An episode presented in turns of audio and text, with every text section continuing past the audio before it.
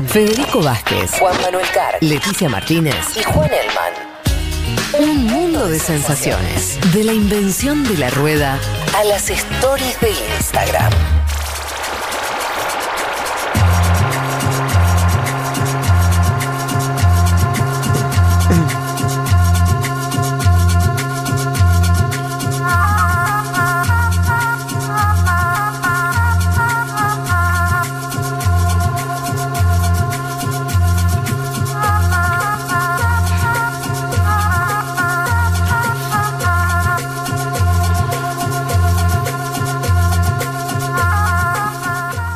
Vamos a arrancar este programa y su primer tema, eh, aunque ya arrancamos hablando de, cuestiones ligadas a, la pandemia y demás, pero vamos a hablar de lo que estuvo ocurriendo en Brasil en las últimas semanas, diría las últimas horas, porque todo se terminó de desencadenar jueves, viernes, eh, ayer mismo sábado hubo también eh, novedades y lo marcábamos al principio, Juanma. Déjame decir esto, vuelvo a retomar lo que decía de de un ministro. A ver, básicamente lo que ocurrió, pongo el título y arranca vos, pero estuvimos especulando cuánto poder tenía Bolsonaro en las últimas semanas. Se llegó a decir que, un, había un semigolpe de Estado, etc. Bueno, no, el tipo sigue al mando de la presidencia, pero em, parece muy, para mí muy, muy claro que hay una pérdida de poder. Me parece a mí porque lo que hay es una pérdida de alianzas, de sus alianzas, pérdidas de eh, socios políticos. Y en las últimas horas, la pérdida de tal vez el más importante socio político que tenía extrapartidario Bolsonaro, yo creo que sí, que era Sergio Moro, un tipo con todavía una gran, un gran nivel de popularidad en Brasil y que deja el gobierno. Y me parece que Bolsonaro queda todavía más eh, flaco políticamente lo que estaba antes. Bien, vamos, empezamos eh, totalmente lo que vos mencionás. Eh, yo creo que eh, envalentonado por su iniciativa durante esta semana, de la cual hablamos un poco el día miércoles en el especial que hicimos de un mundo de sensaciones, Bolsonaro fue un paso más allá el jueves por la noche, lo quiso probar a Moro, exoneró a un hombre de estrecha cercanía con el ex juez y ahora también ex ministro de Justicia de Brasil. Hablamos de Valeijo. Valeijo es un hombre fuerte, o era un hombre fuerte de la Policía Federal de ese país, un hombre de Curitiba, es decir, donde Moro tenía su poder hace tiempo, donde Moro puso preso a Luis Ignacio Lula da Silva. La paradoja es que el viernes a la mañana, con esa discusión no saldada, en el boletín oficial de Brasil, llamado Diario Oficial, Bolsonaro dijo, que Vallejo estaba siendo exonerado a pedido de Vallejo y ese decreto llevaba la firma de Jair Mesías Bolsonaro y abajo de Sergio Moro. Para, cuando decís exonerado decís que dejaba de ser jefe de la policía. Exacto. O sea, Era separado de su cargo. Ok, por eso. Seguía, seguía en la Policía Federal, pero separado de ese cargo. A ver, mm, supuestamente... O sea, para, explicarlo más simple es, porque son como... Eh, como no hay un paralelismo acá, ¿viste? Como decís, bueno, pero todo esto, o sea, pero básicamente lo que hizo Moro es sacarle, perdón, lo que hizo Bolsonaro es sacarle a Moro el control sobre la policía, ¿no? Era un hombre de Moro. Era un hombre de Moro. Y, Bolsonaro dijo, listo, me lo cargo. Me lo cargo, exacto. eso fue lo que pasó. La paradoja que enoja supuestamente a Moro es que habían hablado el jueves por la noche, no, no se había discutido eso en esos términos, y que además lleva la firma de Moro el decreto. Es como una mojada de oreja fuerte. Sí. Es una muestra de poder muy fuerte lo que hizo Jair Mesías Bolsonaro el viernes por la mañana. ¿Pero lo firmó Moro eso? Moro dice que no lo firmó. Que no lo firmó. Exacto. eso ya es tipo. Por eso es un re, No, y es un delito. Moro dice, esto es un delito. Es un decreto. Vos dijiste, esto es igual que un decreto. Es una firma digital, ¿no? Sí. Y, o sea, vos lo que está diciendo es que Bolsonaro hizo firmar, entre comillas, a, a Moro algo que él no quería firmar. Eso mismo. ¿Y lo publicó? Sí. Bien. Entonces Moro a partir de eso dice voy a convocar una conferencia de prensa a las 11 de la mañana. Obviamente Moro se entera de esto a las 6, 7 de la mañana. Convoca una conferencia de prensa a las 11 de la mañana. Habla con sus asesores, le dice me voy a ir. Esto es el límite. Efectivamente era una situación límite. Y vamos a escuchar un tramo de esa conferencia de prensa eh, donde Moro denuncia la interferencia política de Bolsonaro y llega a defender, y tiro el título nada más, a Dilma. ontem, né, conversei com o presidente, houve essa insistência do presidente. Né, falei ao presidente que seria uma interferência política, ele disse que seria mesmo. Né. O presidente me disse mais de uma vez, expressamente, que ele teria, queria ter uma pessoa do contato pessoal dele, que ele pudesse ligar, que ele pudesse colher informações, que ele pudesse colher aí relatórios de inteligência, seja o diretor, seja o superintendente.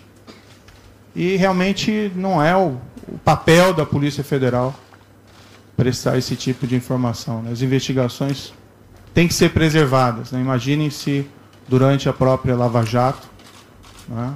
é, ministro, o diretor-geral, o presidente, a presidente, então presidente Dilma, né?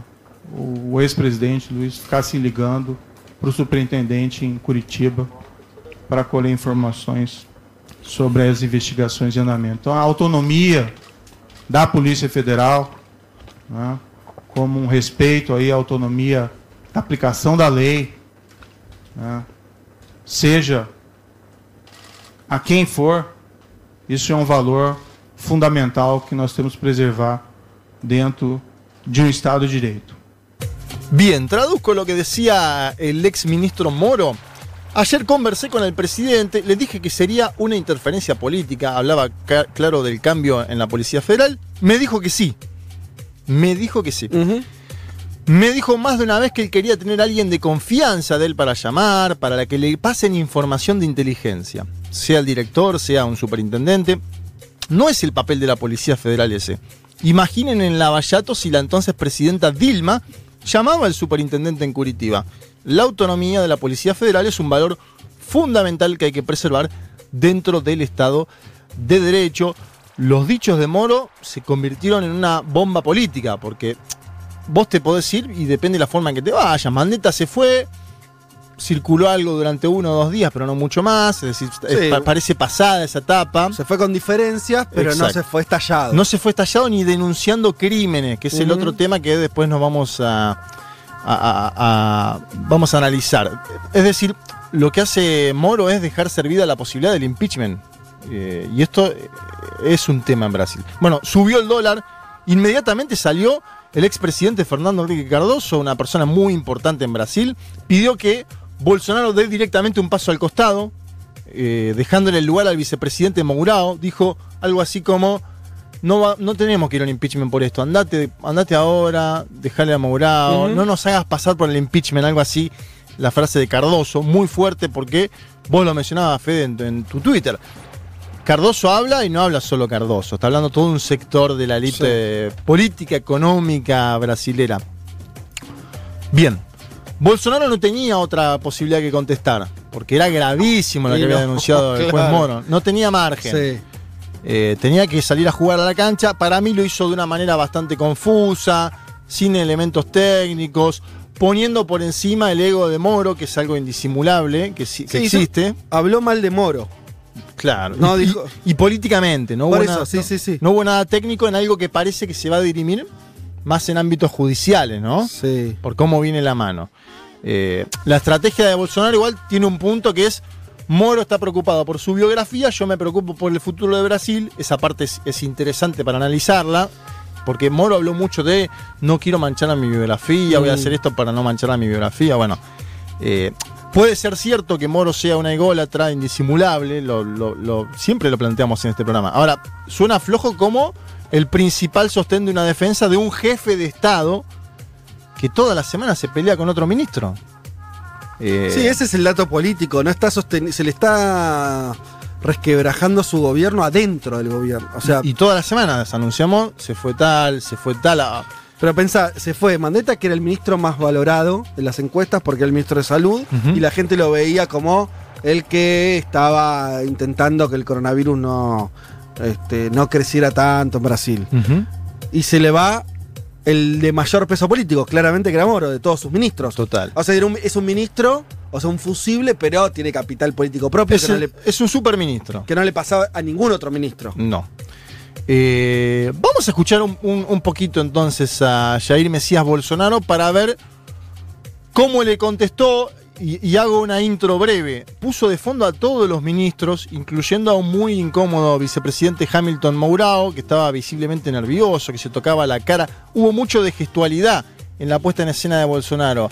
Eh, él, más o menos intentando salir de, de- del brete en el cual lo puso Sergio Moro, pero atrás mucha incomodidad. Escuchemos a Jair Mesías Bolsonaro, el jefe de Estado de Brasil, contestándole a su exministro. trocar o diretor da Polícia Federal? Eu não tenho que pedir autorização para ninguém para trocar o diretor ou qualquer um outro. Quase que exigir e implorar Sérgio Moro que apure quem mandou matar Jair Bolsonaro. A PF de Sérgio Moro mais se preocupou com Marielle do que com seu chefe supremo. Esa Bueno. es tremenda. Sí, lamentable. Él decía, sí puedo cambiar un ministro.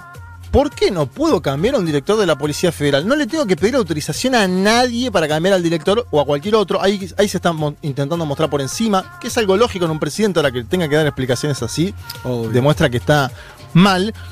Y esta parte eh, fue muy morbosa. La Policía Federal a cargo de Moro estaba más preocupada por Mariel que por saber quién mandó a matar a Jair Bolsonaro, su jefe supremo. Un delirio esta frase. Eh, mezcló dos situaciones totalmente distintas. Provocó obviamente el enojo de la familia de Mariel Franco, que acusó a Bolsonaro de utilizar a la concejala asesinada como una cortina de humo en la disputa con Sergio Moro. Y el eje argumental de Bolsonaro era uno, además de la, de la egolatría de eh, el ex ministro, Sí. que Moro quería ser nominado al Supremo Tribunal Federal, es decir, la Corte Suprema de Brasil. Eso expliquémoslo despacito para que se entienda porque Sí. es el corazón de esto, la acusación de Bolsonaro a Moro. Totalmente, a ver, eh, lo que dice Bolsonaro es, Moro estaba dispuesto a exonerar a Vallejo si yo le garantizaba un lugar en la Corte Suprema Brasilera, que se llama Supremo Tribunal Federal, a partir de noviembre próximo. Esa es la, Dejar de ser ministro, Moro dejaba de ser ministro, pasaba a ser eh, juez de la Corte Suprema. ¿no? una Ya- salida decorosa, ¿no? Eso es lo que estaban negociando, eso es lo que dice Bolsonaro. Me estaba pidiendo eso. Sí, sí. Eh, este. Y Moro le contestó por Twitter y le dijo, mirá, yo tuve esa oportunidad el día jueves y no la utilicé. Es decir, no estaba dispuesto a usar a Vallejo con la moneda de cambio. Ahí es interesante porque Moro, ya saliendo y no teniendo posibilidades por el momento de ir al Supremo Tribunal Federal, le dice, yo esa, esa chance la tuve el día jueves y no la hice. O sea, no me, no, no me juegues con bueno, eso. Y ahí es cuando muestra el chat eh, Moro que tiene con una diputada, donde una diputada de Bolsonaro que le ofrece eso, ¿no es cierto? Sí, mostró varios chats en el en Jornal Nacional, el programa más visto de Globo. Ahí también se habla mucho del vínculo Globo con Sergio Globo Moro. está jugando en contra de Bolsonaro de manera directa. Muy fuerte. No, muy fuerte, el principal grupo de medios de Brasil, eso hay que decirlo. En Brasil no están los medios con Bolsonaro. Algunos sí, otros no, pero los, los- Eh, los- lo- los más grandes ninguno, diría. No, pero viste que tienen, eh, ah, no me quiero confundir el nombre ahora, pero eh, ¿Record TV? Record TV. Bueno, claro, Bueno, porque esa está ligada al evangelismo. no, no son medios chicos tampoco, no, ¿no? no, no, no, exacto, exacto. Pero Globo, que es el gran medio de Brasil. Los tres principales diarios, Globo, Folia y Sí. De Sao Paulo, en contra En totalmente contra. de Jair Mesías Bolsonaro, incluso Folia diciendo nosotros dimos la primicia Sí, que sí, se iba Moro. Lo bueno. están queriendo voltear. Va, pues están, están siendo muy duros y atacándolo de frente. Sí, dos cosas ahí, porque eh, mientras hablaba Bolsonaro, el procurador general Augusto Aras presentó un pedido de investigación en torno a los delitos mencionados por Moro, y ahora va a tener que ser el propio Supremo Tribunal Federal el que defina si le da curso o no a esos siete crímenes que supuestamente ha cometido Jair Mesías Bolsonaro y que denuncia el procurador general. Vamos, eso irá por, irá por el ámbito judicial, obstrucción a la justicia, falsificación de documentos públicos. Por el decreto ese Claro. que está la firma de Moro. Exacto. Hay, hay, hay, hay Cosas pesadas. hay cosas pesadas de tela para cortar. Ese es un eje judicial abierto. Después vamos a analizar un- brevemente el, el impeachment sí o no. Y lo que vos decís, Fede, el viernes Moro fue a Jornal Nacional, que es el programa Sí. más visto de Brasil del grupo Globo, mostró chats con Bolsonaro donde este le pedía avanzar en el intercambio por investigaciones que estaban teniendo lugar contra 12 diputados oficialistas. ¿sí? Le decía otro motivo para el intercambio y le mandó una nota de un sitio llamado The Antagonist, donde decía van a avanzar sobre estos 12 diputados del oficialismo. Lo que, ahí lo que le dice Bolsonaro es, che, la gente tuya está queriendo investigar a diputados nuestros. Exacto. Correlos. Sí. ¿No? Básicamente. Sí, A ver, la veracidad parece totalmente probable hablando de un personaje como Bolsonaro. Pero mostró los chats además. Sí, sí, por eso. No, Por bueno, eso. a ver, mostrar los chats se, Eh, no sé si hay muy- ¿Vos decís? se puede dibujar un poquito. Sí, no sé. Igual puede ser. No la veo, no la veo. Lo tenía agendado como nuevo presidente. Novísimo, claro. Por eso es lógico, porque los- van cambiando los teléfonos. Sí, pero además eso me parece que es muy fácil de contrastar. ¿No? Si no fuera verdad, digo. No, no, no, total, no haces total, eso total. como armándote un chat. Es difícil, es difícil, no. es difícil. Necesitas eh, algo más, ¿no? Diseño. Ayer por la mañana siguieron los pataleos en Twitter. Bolsonaro básicamente lo, acu- lo acusó de desagradecido a Moro porque lo había protegido en las filtraciones del año pasado de Glenn Greenwald. Y Esto sí. es cierto. Obvio. Eh, No, que Moro no tiene código, como dijiste. O sea, esto está clarísimo. Moro no tiene ningún código. Bolsonaro igual yo creo, viste que so- él se sobreactuó esto de él era mi ídolo y ahora Sí, no, cuando sí. nos conocimos todo eso se quebró. Era un acuerdo político que tenían dos personajes. Un gran acuerdo político y a- hay que decir que Sergio Moro es el gran autor de que Jair Mesías Bolsonaro esté ahí, digamos, Obvio. eh, sin duda. Yo no me quiero adelantar las conclusiones, pero a mí lo que me parece es que esto deja muy tranquilos a los medios, a los sectores concentrados, porque vuelven a tener en Moro una figura de recambio. Sí. No tenía una figura de recambio. Bolsonaro se estaba sosteniendo porque era eso el- o el abismo. Y no sé, no sé si va a pasar ahora, pero me parece que vuelven a tener ahí afuera del gobierno, ¿no? A un personaje político Totalmente.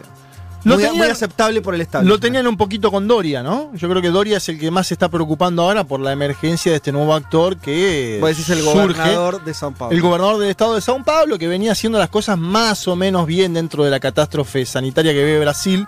Eh, sí, y yo, van a seguir los cruces, van a seguir las filtraciones. Moro, lo decíamos antes, filtró la conversación entre Lula y Dilma. Esto va a seguir, es evidente que va a seguir. También ayer escuché, y esto, acá me paro un segundo por lo del impeachment. Escuché con mucha atención a un senador, Eduardo Gómez, del PMDB. Sí. PMDB es el histórico partido De centro, de Sí. centro. Eh, El que gobernó con todo el mundo. el que gobernó con todo el mundo y el que gobernó finalmente con Michel Temer eh, tras la. tras que Dilma fuera de puesto, un impeachment, un golpe parlamentario. Entrevistado por CNN Brasil, Eduardo Gómez del PMDB dijo: Bolsonaro tiene un ejército de gente que lo apoya incluso en la crisis. Y fue muy crítico de Sergio Moro. Y además habría que ver números ahora, pero la semana pasada Datafolia daba una especie de 35% aproximado de apoyo a Bolsonaro aún en la crisis. 35, 33, Ujú. 34, un apoyo 35. no mayoritario, pero duro, parecía. Duro y no menor en una Un coyuntura como la que estamos viviendo. Si no, pregúntenle a Sebastián Piñera, a Nicolás Maduro, ¿no? que han tenido incluso menor aceptación o esa y siguen ahí batallando en sus cargos.